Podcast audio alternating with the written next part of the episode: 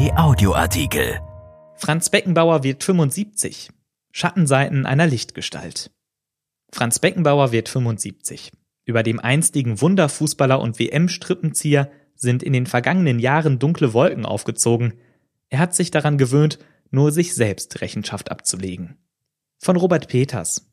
Vor fünf Jahren, zum 70. Geburtstag, war das eine andere Geschichte Sie handelte von einem Sonntagskind aus München, dem alles in seinem Leben auf wundersame Weise glückte. Sie erzählte von Franz Beckenbauer, dem Erfinder der fußballerischen Leichtigkeit und des Libero-Spiels. Sie handelte von einem, der als Spieler und Trainer Weltmeister wurde, der all den irdischen Bemühungen bemitleidenswerter Zeitgenossen im Sport entrückt war. Sie berichtete von der Legende, dass Beckenbauer allein mit seinem Charme und seinem internationalen Ruf die Weltmeisterschaft 2006 nach Deutschland geholt habe wo sie zum Sommermärchen und einer Neuerfindung des ganzen Landes wurde. Und sie würde ganz sicher nicht den Abend im Sportstudio des ZDF verschweigen, an dem Beckenbauer einen Fußball von einem gefüllten Weißbierglas in die Torwand beförderte. Es war für viele der letztgültige Beweis dafür, dass dieser Mensch ganz offenbar mit höheren Mächten im Bund ist. Die Geschichte des deutschen Fußballs bis 2015 nennt ihn eine Lichtgestalt. Und so mancher glaubte, dass er trockenen Fußes über den Großhesseloher See in München wandern könnte. Dann wurde es düsterer um den wahrscheinlich größten deutschen Fußballer aller Zeiten. Das hat mit schweren Schicksalsschlägen zu tun, aber auch mit Beckenbauers offenkundiger Überzeugung, aus seiner Sonderstellung in der Welt des Sportes besondere Rechte im Umgang mit der Wahrheit und jenen Institutionen, die der Wahrheit auf der Spur sind, ableiten zu können. Er hat es nie für nötig gehalten, sich anderen Autoritäten gegenüber zu erklären. Er begründet eigentlich nie, was er macht, sagt der Berliner Sportsoziologe Gunther Gebauer. Im Kosmos Beckenbauer zählt nur die Bezugsgröße Beckenbauer. Bis vor fünf Jahren hat er das mit einer manchmal bezaubernden Mischung aus angeborenem Charme und wurstiger Gleichgültigkeit sehr offensiv vertreten. Dann erteilte ihn ein tiefer Schlag nach dem anderen. Sein Sohn Stefan starb an einer Krebserkrankung, Franz Beckenbauer wurde zweimal am Herzen operiert, er bekam eine neue Hüfte, auf dem rechten Auge ist er nach einem Augeninfarkt fast blind. Und zugleich holten ihn, der den Ruf des Unantastbaren genoss, die Ermittlungen rund um die Vergabe der WM 2006 ein.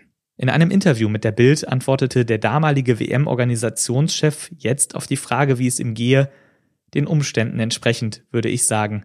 Was da alles war in den letzten Jahren mit all den Operationen und auch mit der Geschichte 2006, das hat mich schon sehr mitgenommen.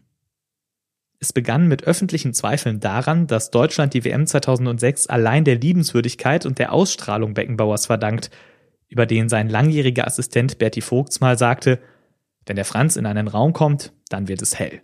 Ob das die Wahlmänner davon überzeugte, Deutschland knapp vor Südafrika zu küren, ist nicht nachgewiesen, aber es ist unwahrscheinlich. Bis heute ist nicht geklärt, warum im Jahr 2002 von einem Konto, das Beckenbauer gemeinsam mit seinem damaligen Manager Robert Schwan betrieb, 6 Millionen Schweizer Franken über eine Anwaltskanzlei an die katarische Firma Chemco flossen. Deren Inhaber war der FIFA-Funktionär Mohamed bin Hammam, der inzwischen wegen Korruption lebenslang gesperrt ist. Kurz nach Beckenbauers Zahlung landeten jene inzwischen ominösen 6,7 Millionen Euro vom ehemaligen Adidas-Chef Robert Louis Dreyfus auf dem Konto jener Schweizer Kanzlei. Beckenbauer sei mit 6 Millionen Franken ausgelöst worden, heißt es im Freshfields Bericht, der im Auftrag des DFB die Vorgänge um die Vergabe aufklären sollte. Die beiden Zeugen Dreifuß und Schwan sind inzwischen verstorben, so hätte also Beckenbauer wesentlich zur Aufklärung beitragen können. Aber der Kaiser, der jahrzehntelang die Öffentlichkeit mit seiner Auskunftsfreudigkeit unterhalten hatte, berief sich auf Erinnerungslücken oder schwieg. Die Ermittler von Freshfields notierten zwar, Zitat, es ist für uns kaum vorstellbar, dass er davon nichts gewusst hat, Mehr bekamen sie aber aus dem Erfinder der fußballerischen Leichtigkeit nicht heraus. Die Schweizer Bundesanwaltschaft begann ein Verfahren wegen ungetreuer Geschäftsbesorgung und des Verdachts der Geldwäsche. Der Deutsche Fußballbund bestätigte, dass Beckenbauer für seine Rolle im Bewerbungs- und Organisationskomitee durch Werbeverträge 5,5 Millionen Euro einnahm, obwohl er beteuert hatte, alles ehrenamtlich zu erledigen. Auf dem ersten Höhepunkt der Affäre kündigte sein lebenslanger Medienpartner Bild die Zusammenarbeit. Im Dezember 2017 erwartete ihn ein ARD-Kamerateam vor dem Restaurant Orlando, das Beckenbauers Freund Alfons Schubeck in München betreibt. Beckenbauer grüßte freundlich und ging Fragen aus dem Weg. Ins Restaurant schlich ein gebeugter Mann mit schweren Schritten, der älter aussah als 72. Im Februar 2018 verriet er der Bild, mir geht es gut. Der Prozess in der Schweiz ist wegen seines angeschlagenen Gesundheitszustands und der Verjährungsfristen geplatzt.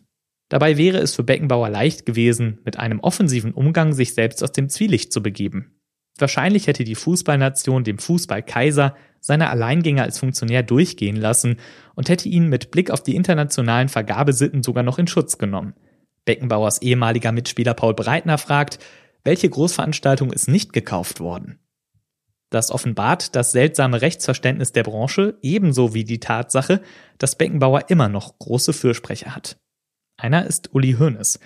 Man möge, Zitat, ihn doch endlich mal in Ruhe lassen, sagt der frühere Bayern-Präsident. Das ist eine Riesenschweinerei. Er hat nichts in die eigene Tasche gesteckt. Die paar Millionchen für die Tätigkeit als Chef des Organisationskomitees unterschlägt Hoeneß.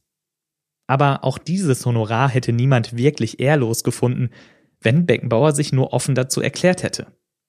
Hat er aber nicht, weil er daran gewöhnt ist, sich nur selbst Rechenschaft abzulegen. Vielleicht wundert er sich, dass ihm viele das nun nicht mehr durchgehen lassen wollen, die ihn über Jahrzehnte auf einen Sockel gestellt und so dieses Selbstverständnis noch genährt haben. Der Schlüssel zu dieser Position liegt in der fußballerischen Vergangenheit. Der Fußballer Beckenbauer stand für etwas, das es in Deutschland noch nicht gegeben hatte. Während rings um ihn die Gerätscher und Kämpfer tiefe Furchen in die Rasenplätze der Republik gruben, spazierte Beckenbauer mit gerade durchgedrücktem Rücken über den Platz hielt den Ball auch in den Furchen sicher am Fuß und schickte ihn mit lässigen Außenrisspässen über 50 Meter in den Lauf seiner Mitspieler. Natürlich warf er sich nie in den Matsch, wo das Fußvolk strampelte.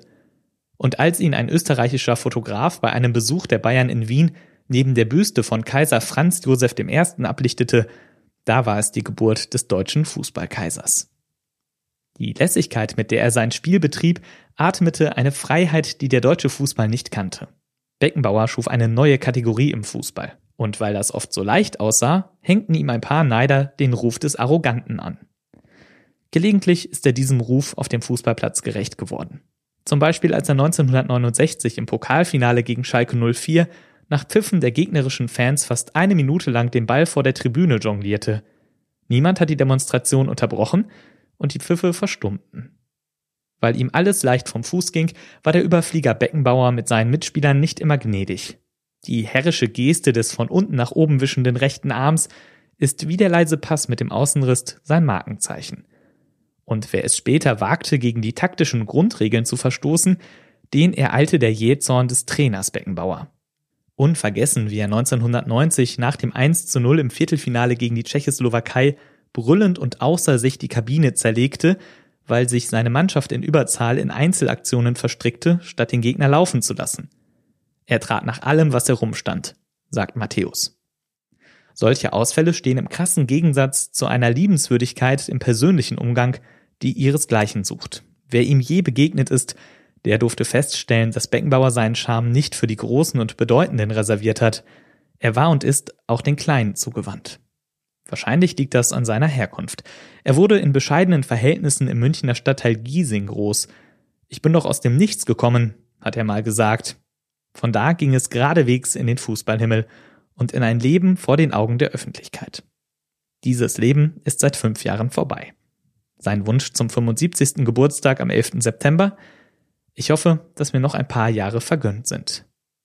Erschienen in der Rheinischen Post vom 10. September 2020 und bei RP Online. RP Audioartikel. Ein Angebot von RP Plus.